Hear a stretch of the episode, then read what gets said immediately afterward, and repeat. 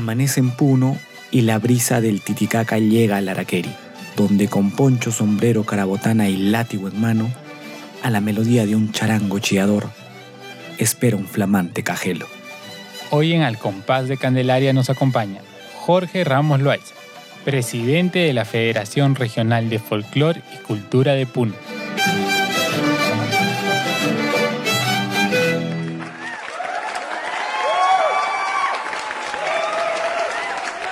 Hola amigos, hoy tenemos un invitado de lujo, probablemente una de las personas más buscadas en las últimas semanas por todos los amantes de Candelaria, porque además es la voz autorizada para dar detalles sobre esta festividad.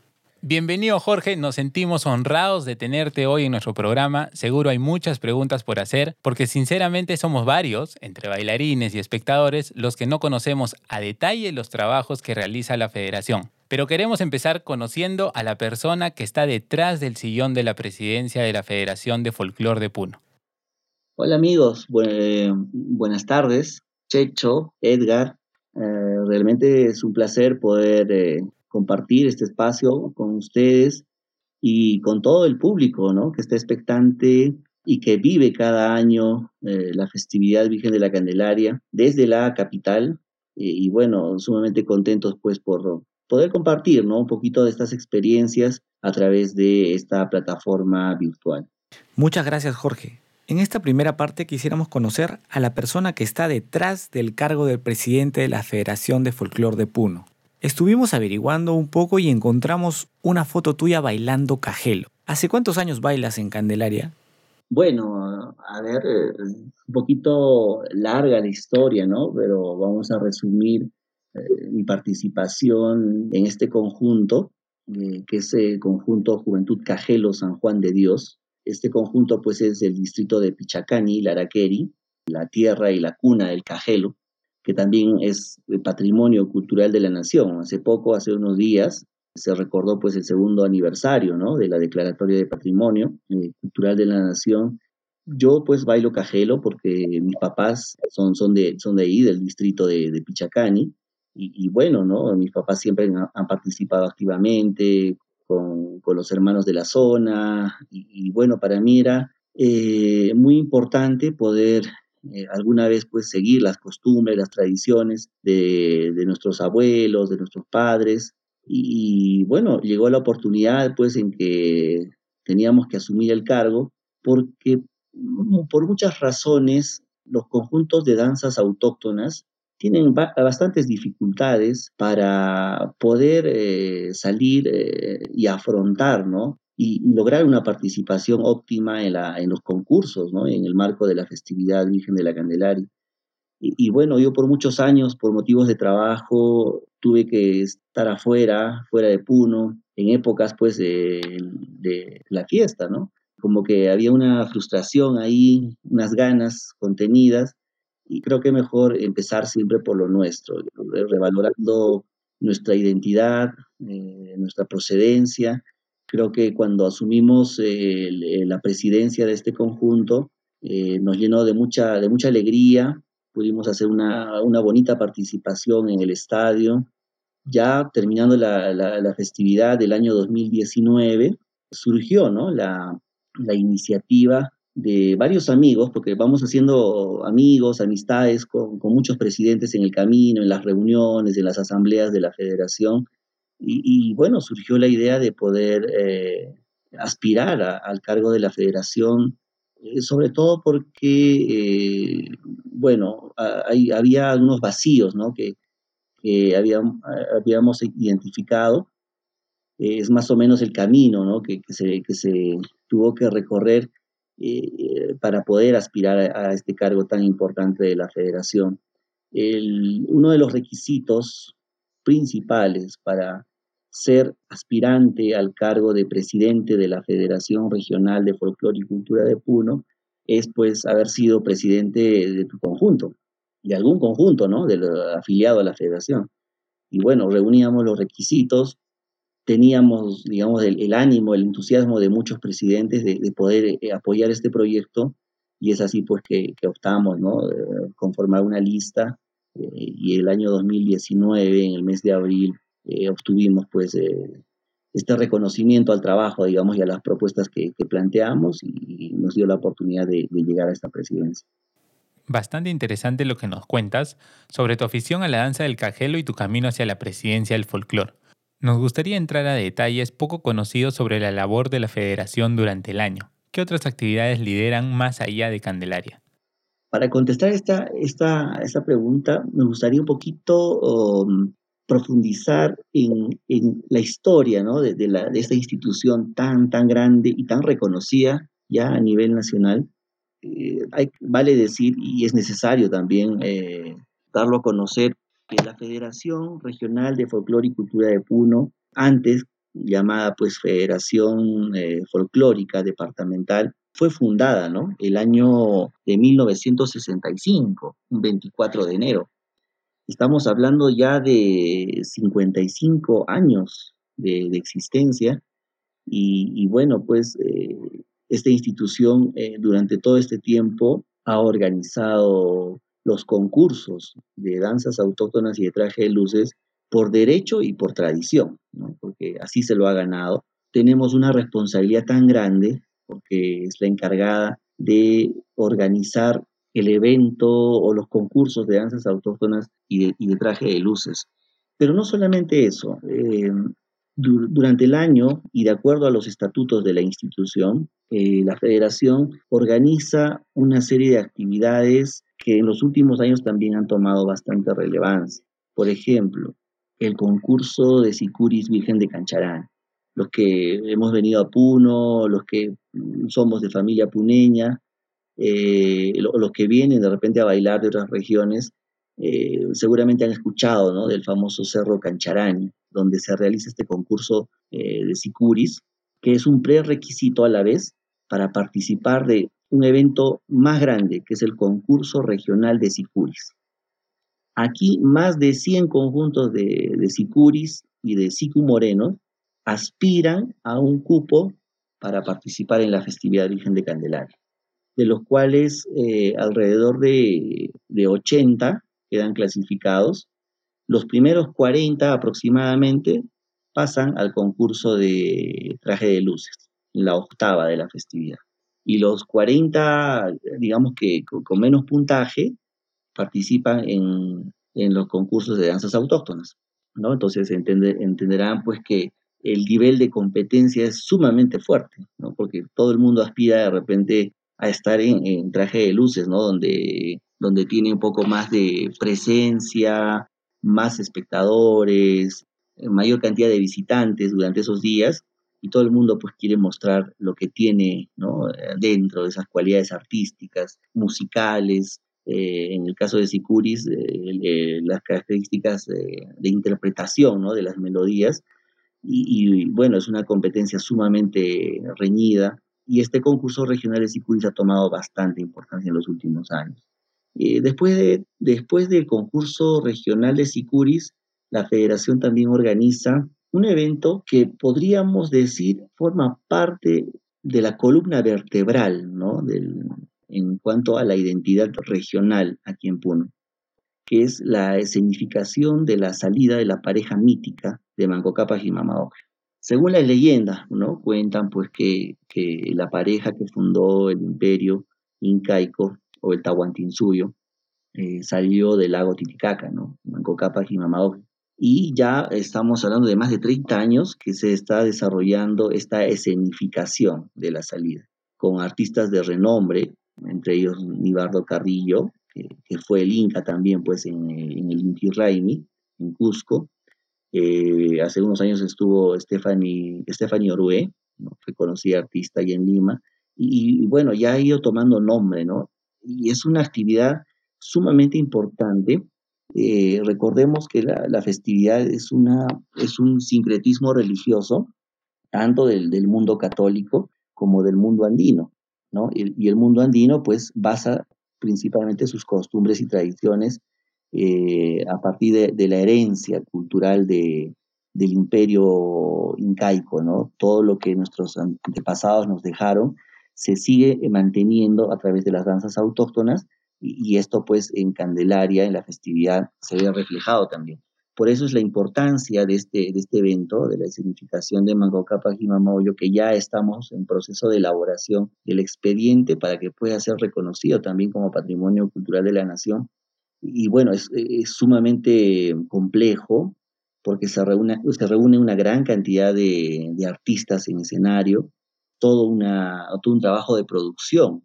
Y, bueno, además de ello, eh, eh, esta actividad debe, debe ser impulsada y reconocida por el Ministerio de Cultura, porque ya es una tradición aquí en, el, en, la ciudad de Puno esperar ¿no? la, la, llegada del Inca a los puertos, al puerto ¿no? de, Puno, que parten desde la isla, desde, desde los suros, inclusive desde las islas flotantes, y llegan pues en horas de la mañana al puerto de Puno.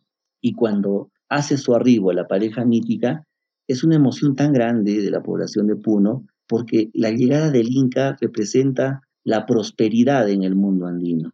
¿no? El Inca trae consigo el mensaje de unión para todas las culturas eh, que en ese entonces pues conformaban eh, o formaban parte del altiplano y, y que eh, se han desarrollado en esta parte ¿no? de, de, nuestro territorio principalmente pues las culturas, este, los collas, los puquinas. E, estas culturas, como bien sabemos por, por, los relatos que tenemos, cuando el Inca hace su arribo a estas, a estas tierras, trayendo el mensaje de unión, paz y armonía, es cuando empieza a desarrollar esta identidad y sobre todo esa interrelación con la tierra, ¿no? con la Pachamama.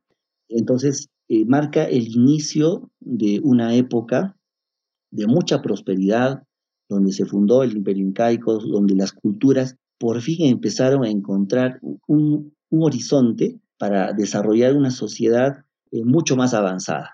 ¿no? Eso es lo que la gente eh, percibe y, llena de mucha alegría a la, población que asiste a ver este, este evento.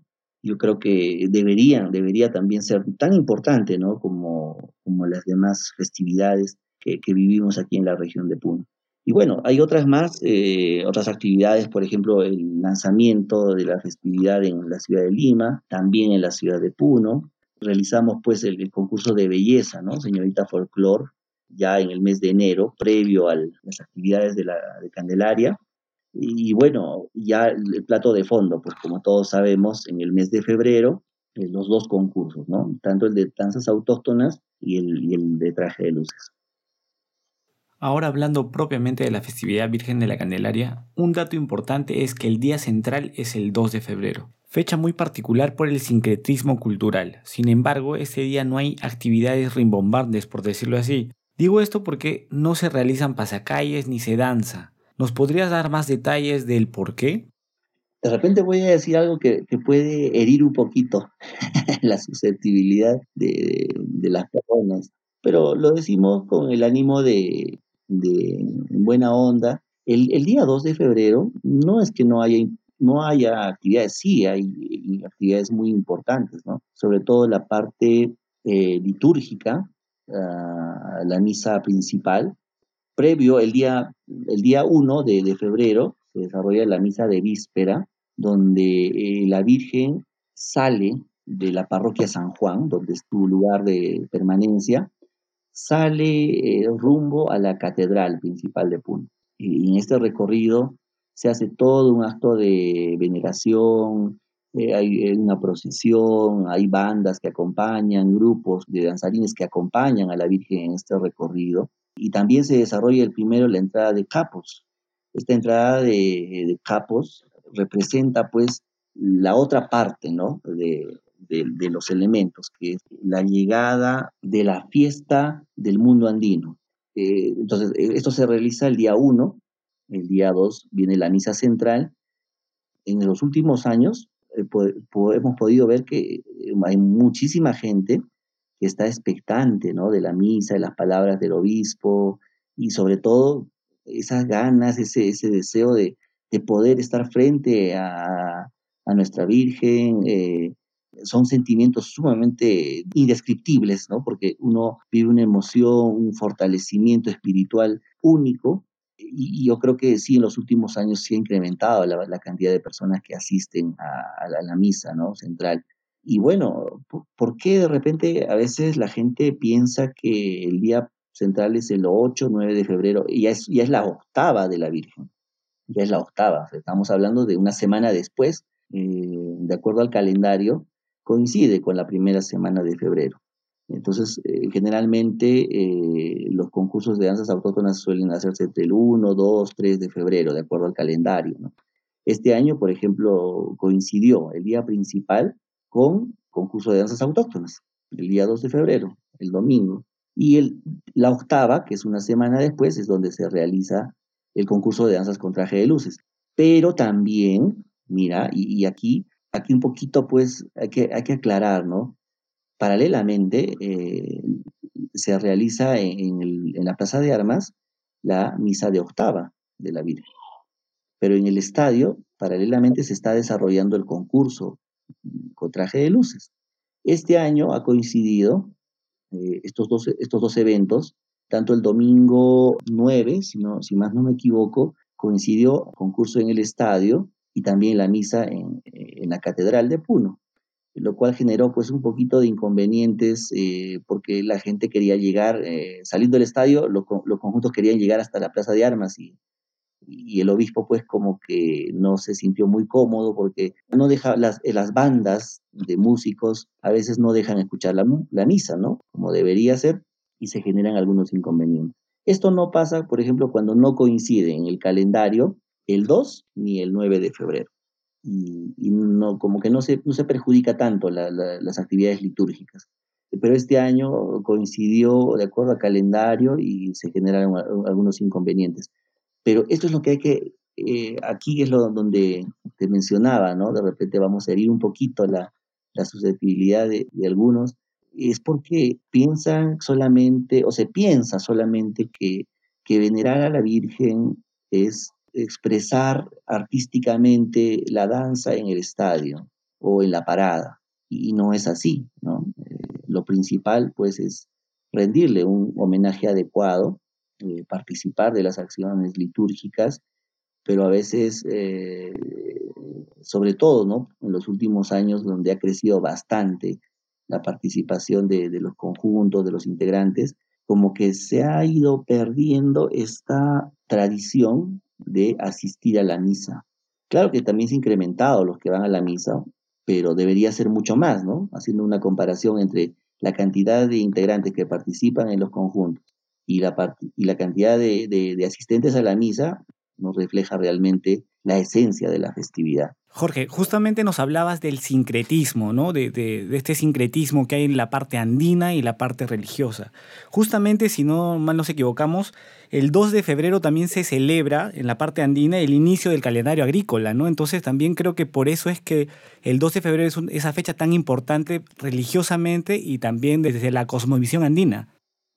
Bueno, vamos a decir que las danzas autóctonas ven reflejado la veneración a la Pachamama, pero la, eh, la representan a través de la Virgen, como la madre eh, de todos, y, es la madre tierra también para, las culturas andinas. Entonces, e, este día eh, los conjuntos de danzas autóctonas hacen su presentación, muchos de ellos suben al Parque Pino, para acompañar a la, Virgen hasta su recorrido a la catedral y si es que coincide el día, el día 2, todos también quieren pasar por la Plaza de Armas, ¿no? Eh, eh, por la catedral para, para, rendirle homenaje. Entonces son, son elementos muy, muy distintos, ¿no? Que, realmente deberían verse en la magnitud que corresponde. Si bien es cierto, lo más visible por la expresión este, y la musicalización de las bandas, el sonido, las luces de, de, en cuanto a los conjuntos que participan en, la octava, los conjuntos con traje de luces, quizás resulte más atractivo, ¿no? En estas épocas, pero creo yo que las danzas con trajes eh, autóctonos cumplen un rol sumamente importante porque es la contraparte, ¿no? Del mundo católico. ¿Y por qué se declaró patrimonio cultural de, inmaterial de la humanidad? Precisamente por este sincretismo religioso. Eh, en otras palabras, estoy diciendo que la fe católica se ve reforzada con la fe andina, ¿no? con nuestras creencias y tradiciones del mundo andino. Y si no existiera esta conjunción, quizás estaríamos hablando de otro tipo de festividad, de otro tipo de, evento cultural.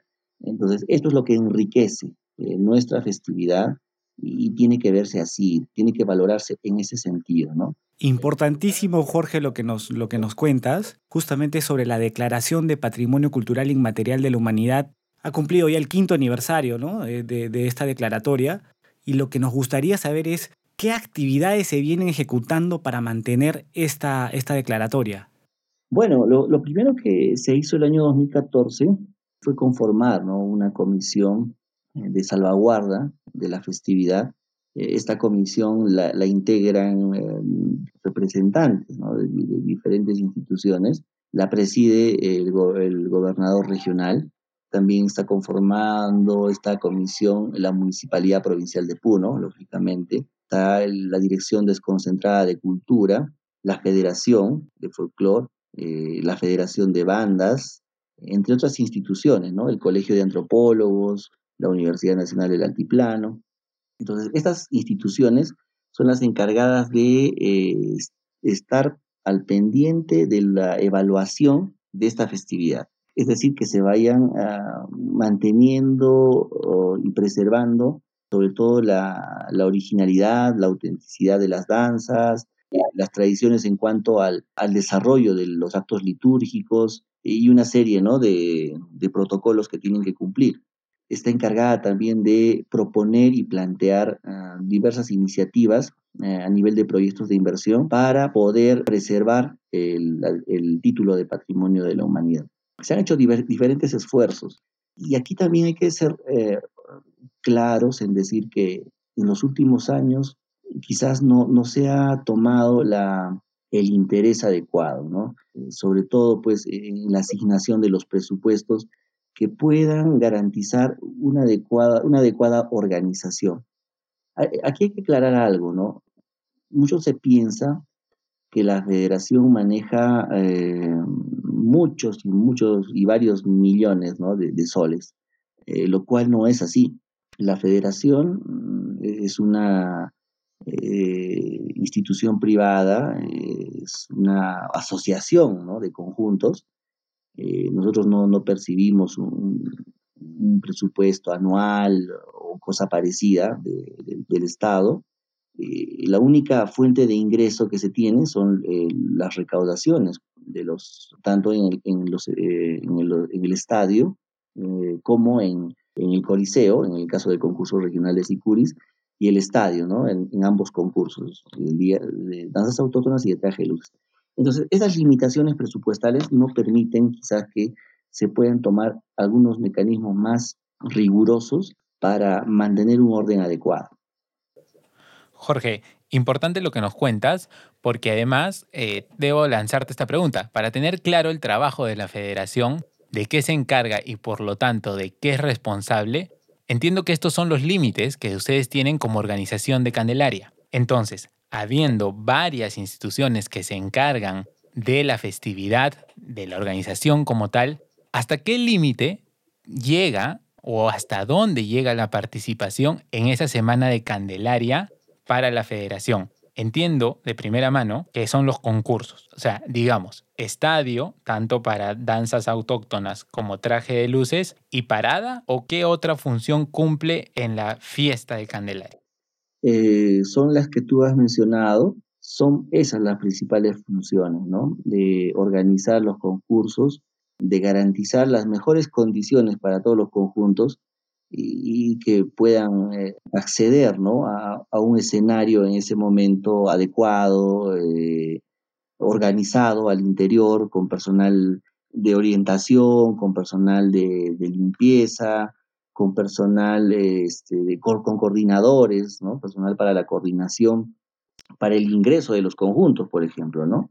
Eh, sabemos que en los últimos años cada conjunto ha, ha incorporado bastantes, bastante cantidad de danzarines y ya se requiere de mayor personal para su eh, organización previo a su ingreso al estadio, por ejemplo. ¿no? Entonces nosotros garantizamos los concursos en el estadio solamente al interior del, estadio, ¿no? mas no, no se cuentan con los recursos para garantizar, digamos, un orden al, al, en los exteriores del estadio, ¿no? Pero, por ejemplo, te hago una pregunta puntual. En el estadio, yo entiendo, y ahorita me mencionabas, que previo al concurso eh, sí ven el, tema, digamos, de la entrada. Pero eh, el trabajo de la federación termina el momento que el conjunto sale del estadio o todavía, por ejemplo, se encarga del pasacalle, que algunos le llaman paradita, después del estadio. Porque eh, yo como bailarín te comento que se han dado muchos casos pues en que las agrupaciones se quedan fuera, a veces se dan problemas y mucho eso. Y esa culpa la echamos a la federación, pero entiendo que ya es otro ente en el que se encarga de ese, eh, digamos, de ese tránsito, de esa paradita que se da después. Sí, sí, es un, es un tema, eh, miren, este año hemos tratado de exhortar, hemos, hemos intentado por todos los mecanismos exhortar a, los presidentes para que puedan mantener el orden a la salida del, estadio. Estamos hablando del, día domingo, del concurso en el estadio. Al salir de, este escenario puedan eh, garantizar su participación en el mismo orden de presentación. Y eh, los que no desean participar pues tengan que tomar otro recorrido para no perjudicar el avance de los conjuntos. Eso es lo que se acordó. Pero aquí tuvimos un pequeño, el inconveniente que les mencionaba al inicio, de la coincidencia con el calendario del día principal de la, en este caso de, de, la misa de octava de la Virgen. Eh, hubo un pequeño inconveniente con, con las autoridades religiosas eh, porque ellos no querían que ingresen los conjuntos al Parque Pino ni a la Plaza de Armas. ¿Por qué? Porque los, eh, en ese momento se estaba desarrollando la misa de octava en la catedral. Y, ahí es donde se generó eh, este, este inconveniente porque los conjuntos que salían del estadio se iban por, por un, recorrido que llegaba hasta el Parque Pino pero faltando horas o nos, nos, dimos con la sorpresa de que el, obispo pues había ordenado eh, que no se, no, no se puede ingresar porque estaban en plena misa. Estas cositas hicieron que los conjuntos se empezaran a aglomerar, ¿no? Se empezaran a aglomerar a la salida del estadio y tuvimos que optar por empezar a enviar a los conjuntos por diferentes salidas para que puedan abandonar el recorrido y, retirarse a, sus respectivas recepciones, ¿no? Porque no está, eh, este, esta salida, esta, esta paradita que leí, como le dices, no está, no, no, es, no forma parte del, del puntaje, ¿no? del concurso, así es. Y, y, bueno, los conjuntos pues más lo hacen por un tema de, de disfrutar un poco más el día porque resulta corto, ocho minutos participar en el estadio e irse con todas las ganas de bailar, ¿no? Y hay algo también que debemos indicar, ¿no? Es, mira, imagínate el nivel de coordinación que se puede tener en un conjunto que sobrepasa los mil danzarinos, ¿no? Hay muchos conjuntos que ya están pasando ya los mil danzarinos. Y eh, para un presidente y una junta directiva del conjunto es complicado también manejar o poder coordinar ¿no? este, las acciones con todos sus integrantes, porque son cuadras de cuadras. Y, imagínense, eh, para la federación lo es mucho más porque eh, a veces pues no necesariamente el, el, danzarín tiene la mejor conducta en ese momento, ¿no? Y a veces tenemos que estar eh, como que exigiendo que avancen y avancen y, es que hay muchas, mira, hay muchos enfoques y muchas formas de ver la festividad. Por ejemplo, ¿no? El público en el, en el pasacayo. El público quiere ver que los danzarines bailen, ¿no? Y por ellos que se queden ahí un buen tiempo bailando. Pero por otro lado, por otro lado está la continuidad y el flujo regular de los, de los bloques. Un bloque que se quede bailando en una cuadra por cinco minutos te retrasa atrás de los que vienen por 10, 15, 20 minutos. Y a veces en una zona donde el público quiere bailar, quiere ver bailar a los, a los, a los jóvenes, a los, a los danzarines, en otro lado se está generando una congestión más atrás. Y controlar esos, esos momentos es bien complicado, ¿no? Eh, a veces incluso se llegan algunos roces, con el personal de seguridad, que el danzarín quiere bailar más tiempo, eh, pero, pero por otro lado nosotros les exigimos al personal que haga, que el flujo sea constante, porque atrás este, se genera pues una congestión y un malestar, lógicamente, ¿no? Porque se paran media hora, una hora, y, a nadie le gusta ver pues eh, ese tipo de, escenarios. Los hay, cositas que, realmente escapan al, tema de organización, pero yo creo que eh, se debe ya trabajar en ello. Estamos haciendo el análisis, la evaluación de cómo podríamos realmente garantizar que el flujo sea constante, ¿no? Y también hay otro factor, para un poquito cerrar este tema de la, del flujo, ¿no? La salida del estadio. Otro factor importante es la diversidad de danzas. Por ejemplo, ¿no? el, el, el compás, el ritmo, ¿no? Eh, la velocidad de, de, del desplazamiento. Entre conjunto y conjunto se van generando algunos espacios eh, que a lo largo del recorrido eh, generan pues incomodidades, ¿no? Por ejemplo, un pongamos un ejemplo, ¿no? Que un caporal está en el puesto número 5 y detrás de él viene una morenada. El caporal, lógicamente, va a avanzar pues a un paso mayor, a, a una velocidad mayor, y la morenada va generando un espacio, ¿no? Se va generando un, un, un, tramo ahí vacío, eh, porque la morena no puede ir al mismo ritmo. Pero tampoco le puedes decir a la morena que avance, que corra, porque y prácticamente va a ser una, una, caminata, ¿no? Y no va a ser un, baile. Entonces, ese tipo de cositas, por ejemplo, se generan. Y controlar esos aspectos es bien complicado, bastante complicado. Claro, te entiendo una consulta eh, dándole un poco más eh, de contenido a lo que es eh, la parada, ahora que estamos tocando este punto. ¿Hay alguna posibilidad, Jorge, que un nuevo conjunto se pueda afiliar a la federación que desee participar con nombre propio en Candelaria? Y si hay alguna posibilidad, ¿qué condiciones debe cumplir un conjunto? Y si hay la esperanza de repente de la apertura para la inscripción a corto plazo. Se da normalmente esto. Eh, ya nos adelantabas un poco, por ejemplo, con el tema de los sicuris, pero alguna otra danza, eh, ¿se apertura esta, esta posibilidad?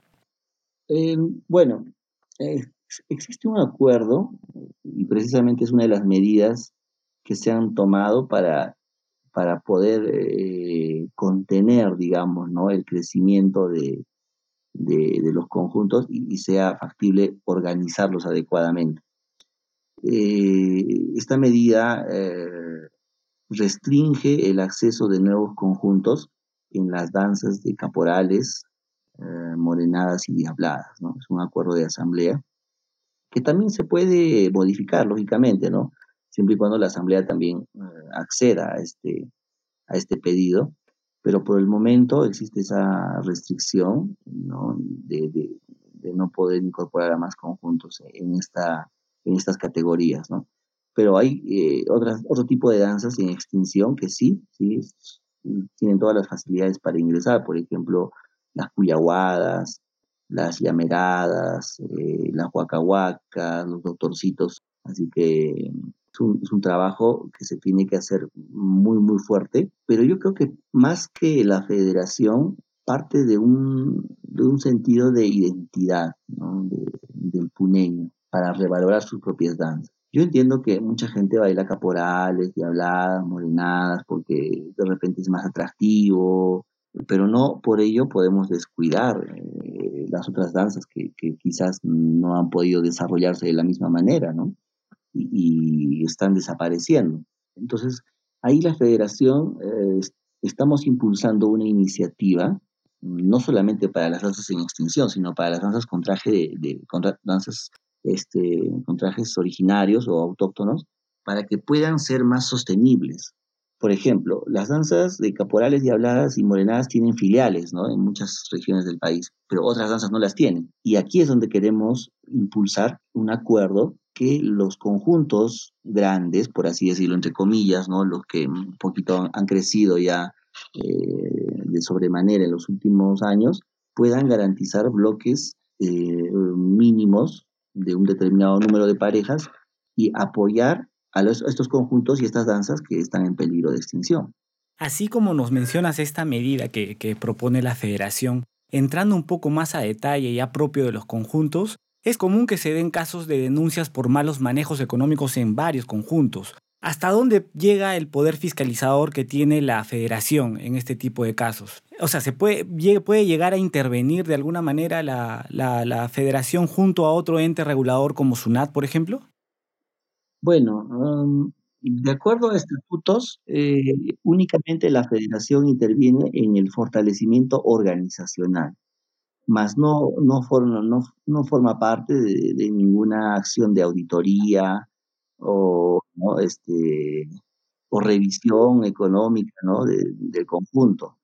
Eh, ya corresponde, cada conjunto es autónomo, tienen sus propios estatutos, porque muchos de ellos incluso tienen personalidad jurídica, entonces están, están contempladas las funciones, las instancias, eh, eh, los organismos dentro de cada conjunto. Entonces, cada uno, cada conjunto al interior de su organización debe garantizar pues un adecuado manejo económico. Nosotros como federación no, no estamos facultados, somos, somos los que ocupamos a los conjuntos para organizar el concurso de, de, danzas autónomas y de luces.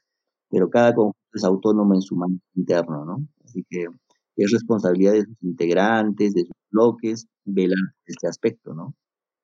Pero no hay ninguna propuesta que te haya llegado para que justamente un ente regulador pueda entrar a tallar en estos temas, ¿no? Porque se ha visto mucho eh, en varios conjuntos que sucede este tipo de problemas. Claro, mira, tenemos que decir que en, todo, en todas partes hay gente buena y hay gente mala. Y, de hecho que yo doy por, por, hecho que debe haber gente que se ha querido aprovechar en algún momento, ¿no? De, de integrantes nuevos, a veces cobran costos elevadísimos ¿ah? en algunos conjuntos para participar. Y, bueno, a veces uno, uno, la emoción puede más que, que la economía y, muchos jóvenes, yo es lo que he percibido, pagan ¿no? y consiguen el dinero para poder participar. Entonces, hay grupos, sí, hay conjuntos que se han monopolizado. eso es una realidad. Eh, donde solamente el, presidente, eh, o mejor dicho, la junta directiva, gira en cuanto a, unas cuantas personas que son amigos y, van rotando los cargos, ¿no? Entre ellos cada año. Entonces ya es un tema de, mira, de análisis y criterio propio. Por ejemplo, ¿no?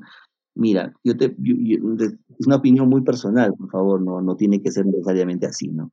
Si yo voy a, yo quiero bailar en Candelaria, mi fe no necesariamente está en bailar un caporal o una morenada, ¿no? Puedo yo exhibir o mostrar ganas de bailar con otras danzas.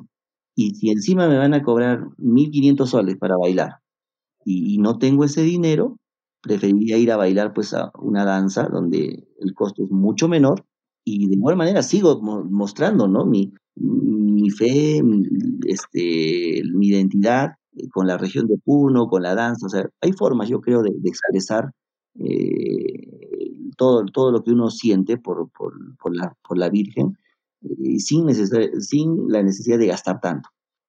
Correcto.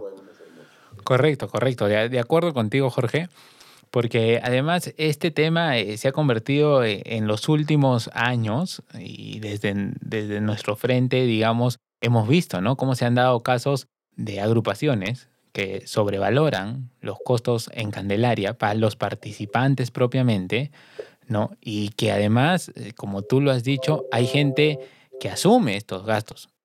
Bueno, ya entraríamos en un tema legal, ¿no? Cada, cada organización, cada conjunto es pues una organización de derecho privado, ¿no? Eh, pero sí contempla, aquí me gustaría leer un artículo de, de los estatutos, aprovechando pues la pregunta que nos hacen, sí contempla, por ejemplo, la posibilidad de sancionar a un directivo que haya sido sancionado por una institución afiliada a la, federación. Por ejemplo, ¿no? Conjunto X decide sancionar a un mal directivo de ese conjunto, lo, lo pueden sancionar declarándolo persona no grata, o no sé si ellos han demostrado al interior del conjunto una, eh, un delito y se tenga un proceso judicial, eh, se hace, se comunica a la, a la federación y también se le excluye a la institución. O sea, si ha habido casos donde se han declarado personas no a varios, a varios eh, directivos, ¿no? A pedido del conjunto. Y otros que han faltado a la misma, a la misma federación, a los estatutos de la federación.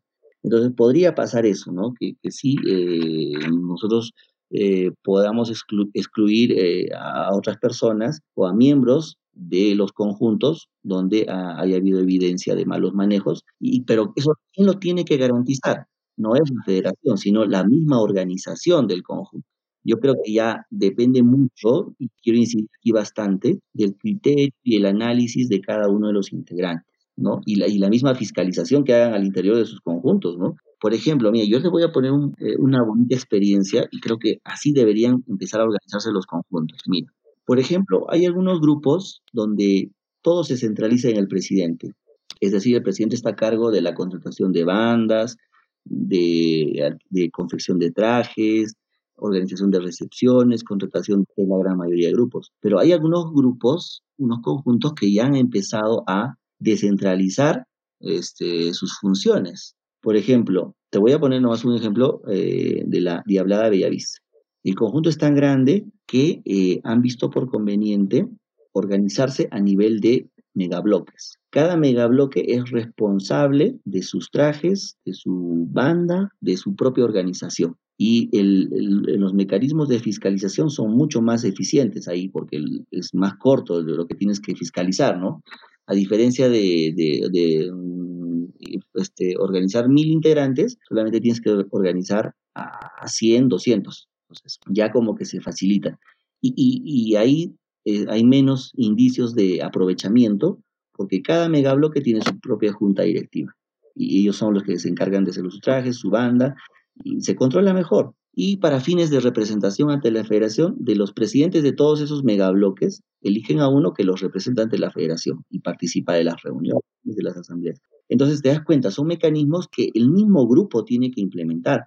Si nosotros no exigimos, ¿no? y veo que cada año estoy pagando más cuando debería ser de repente mantenerse, ¿no? O, bajar los costos, porque hay cada vez más integrantes, los costos deberían ser menores. Pero al contrario, yo veo que un conjunto, soy bailo en un conjunto, pero me están cobrando cada vez más, mil, al año mil doscientos, al año mil quinientos.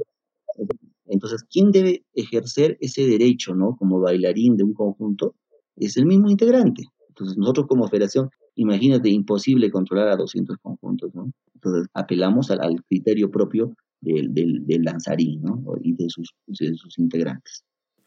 Ok, una, una pregunta que muy pocos danzarines sabemos es, ¿qué gana el campeón de Candelaria? ¿Cuál es el, más allá del galardón como campeón, o los, o los campeones, ¿no? Claro, porque hay autóctonos y trajes luces, ¿cuál es el premio que se lleva los campeones de Candelaria?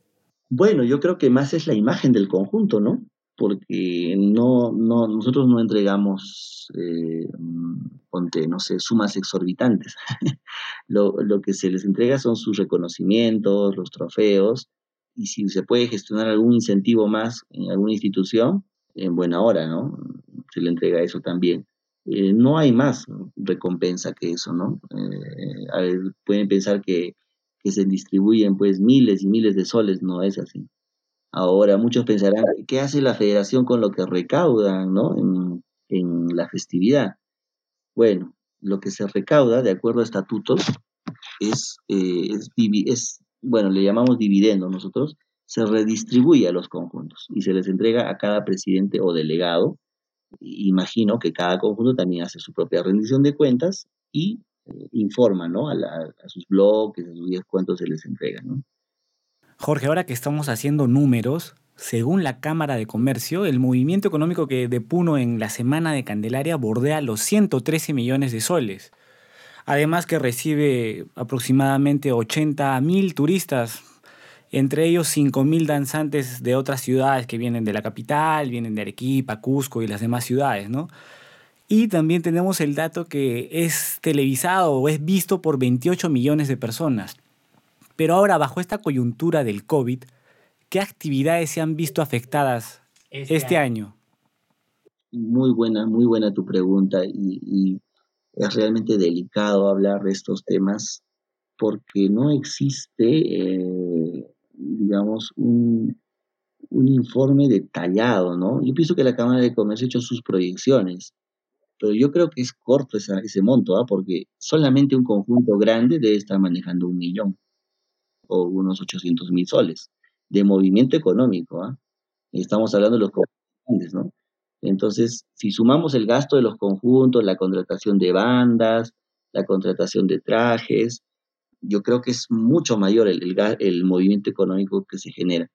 Eh, pero de todas maneras coincidimos en algo, que el efecto negativo en la economía, en la industria cultural de la región de Puno es incalculable. Porque no solamente se está afectando, mira, a veces muchos piensan que en Puno solamente es Candelaria y no es así.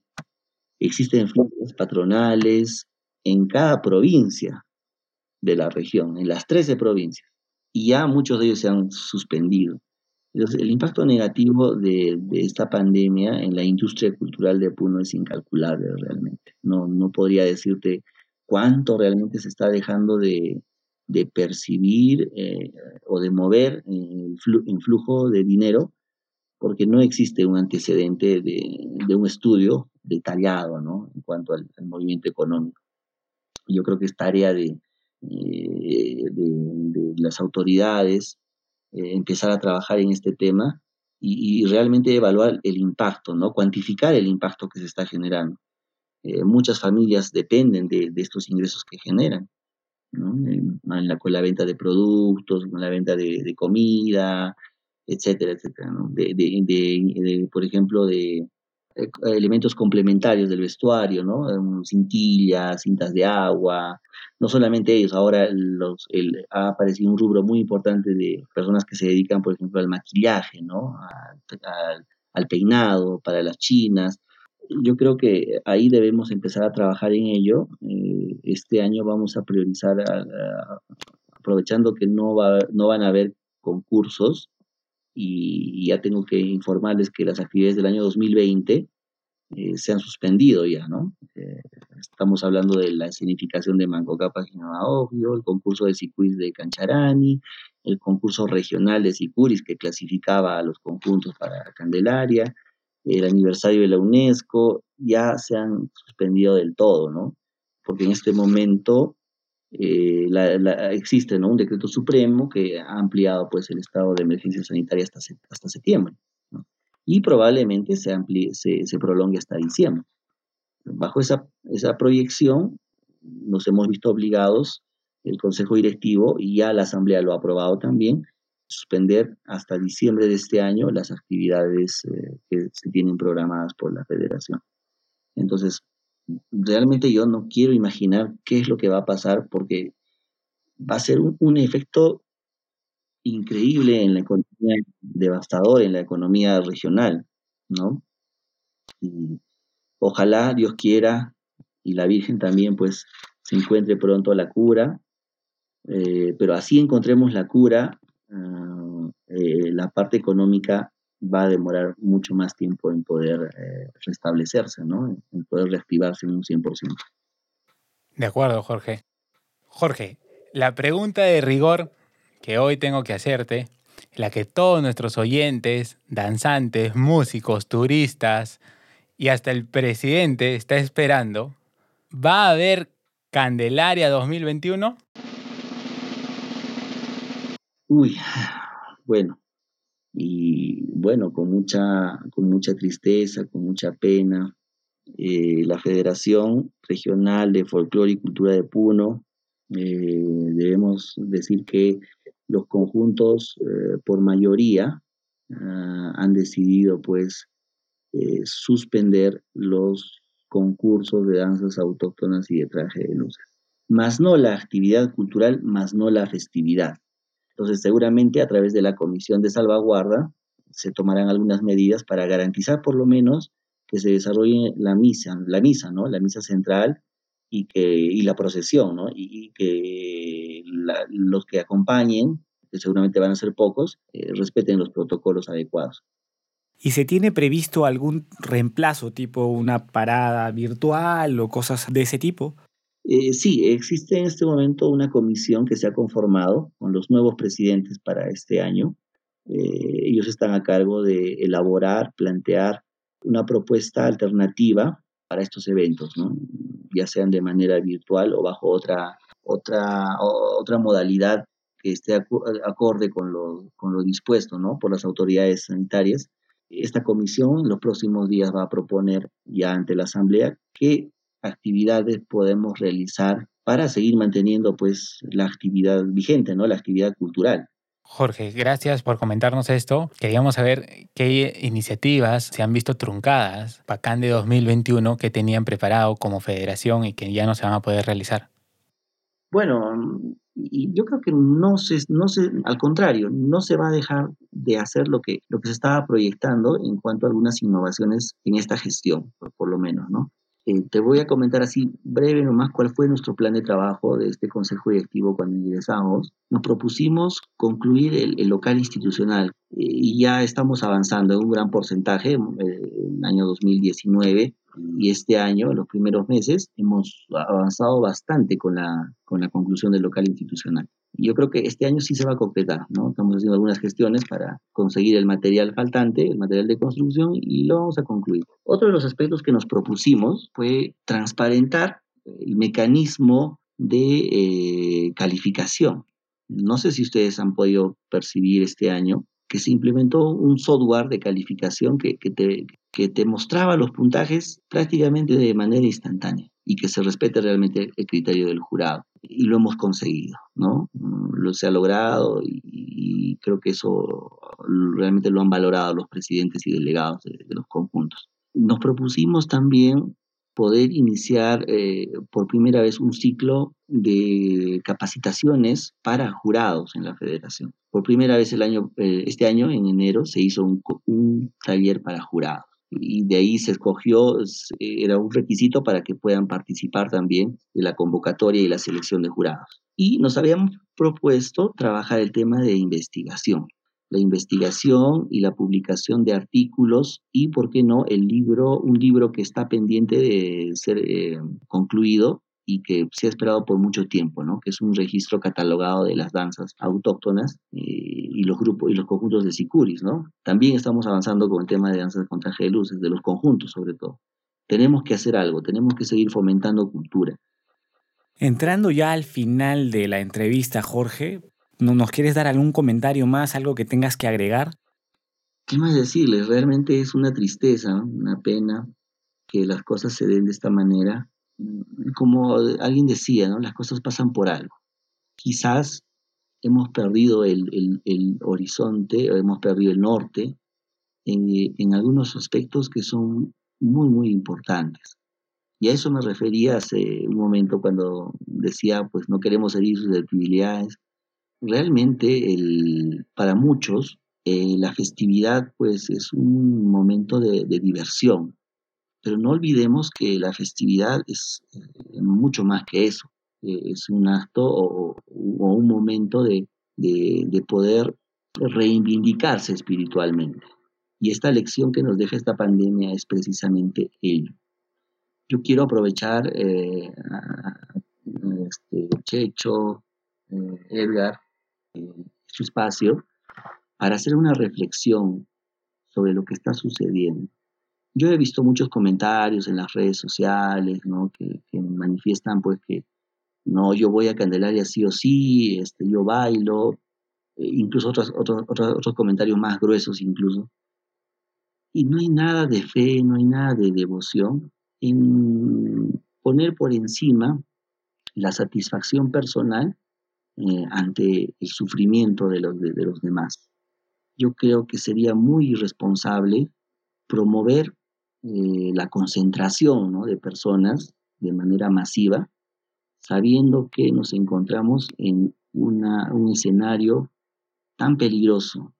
Y mira, extraoficialmente te comento que por lo menos tenemos reportes de más de 10 conjuntos que ya nos han manifestado que al menos un integrante o familiar de un integrante se ha visto afectado por, por, este, por este virus.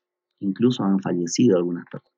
Entonces sería muy irresponsable promover eh, esta concentración de personas sabiendo que Puno y Juliaca en este momento que son las principales ciudades de la región de Puno, están recién empezando a crecer en la cantidad de, personas contagiadas. Eh, Puno está en la cola de, la cadena de contagios y para el mes de septiembre, octubre, noviembre esto va a crecer muchísimo más. Yo creo que esta, esta pandemia nos deja una gran lección de que si bien muchos expresan la fe la devoción a través de la danza, la música, hoy la Virgen nos pone un nuevo reto, de que podamos ser fuertes y dejar de lado nuestras emociones, nuestras propias satisfacciones y pensar en el prójimo. Pensar en el sufrimiento de las familias que en este momento la están pasando mal. Sería totalmente inapropiado que mientras un grupo esté bailando en las calles de Puno, otro grupo, esté, otro grupo de hermanos nuestros estén sufriendo en los hospitales, luchando por acceder a, un balón de oxígeno, a la medicina que necesitan. No podemos ser irresponsables en este escenario. yo aprovecho este espacio, yo sé que estas palabras están llegando seguramente a muchos participantes en, la capital, simplemente decirles que eh, es un momento difícil. Hoy la Virgen nos pide no bailar, hoy nos pide ser responsables, responsables, ser cautos, ser disciplinados, ser solidarios y sobre todo velar por el prójimo que nos necesita. Así que eh, simplemente con esas palabras yo quiero eh, llegar a todos los que nos puedan escuchar y decirles pues que la festividad Virgen de la Candelaria el 2022 va, va a retornar y va a retornar con más fuerza y que en ningún conjunto falte un integrante, que estemos todos cuando las cosas vuelvan a la normalidad. Agradecerles por la oportunidad, por el espacio y estaremos siempre ¿no? Eh, dispuestos también a, a seguir eh, informando, dando a conocer los avances, pero por el momento nos toca dar esta mala noticia, ¿no? esta mala noticia para muchos. Muchas gracias, Jorge. Estamos muy agradecidos por la apertura, por la confianza, por darnos detalles tuyos y detalles sobre la federación y esta noticia que definitivamente va a entristecer a, la gran mayoría de, danzantes, turistas, pero entendiendo muy bien el mensaje que has dejado, ¿no? Gracias, Checho, gracias, Edgar, a ustedes eh, por la oportunidad y, un caluroso saludo a todos nuestros hermanos puneños y puneñistas allá en la capital. Un fuerte abrazo desde Puno, la capital del folclore peruano.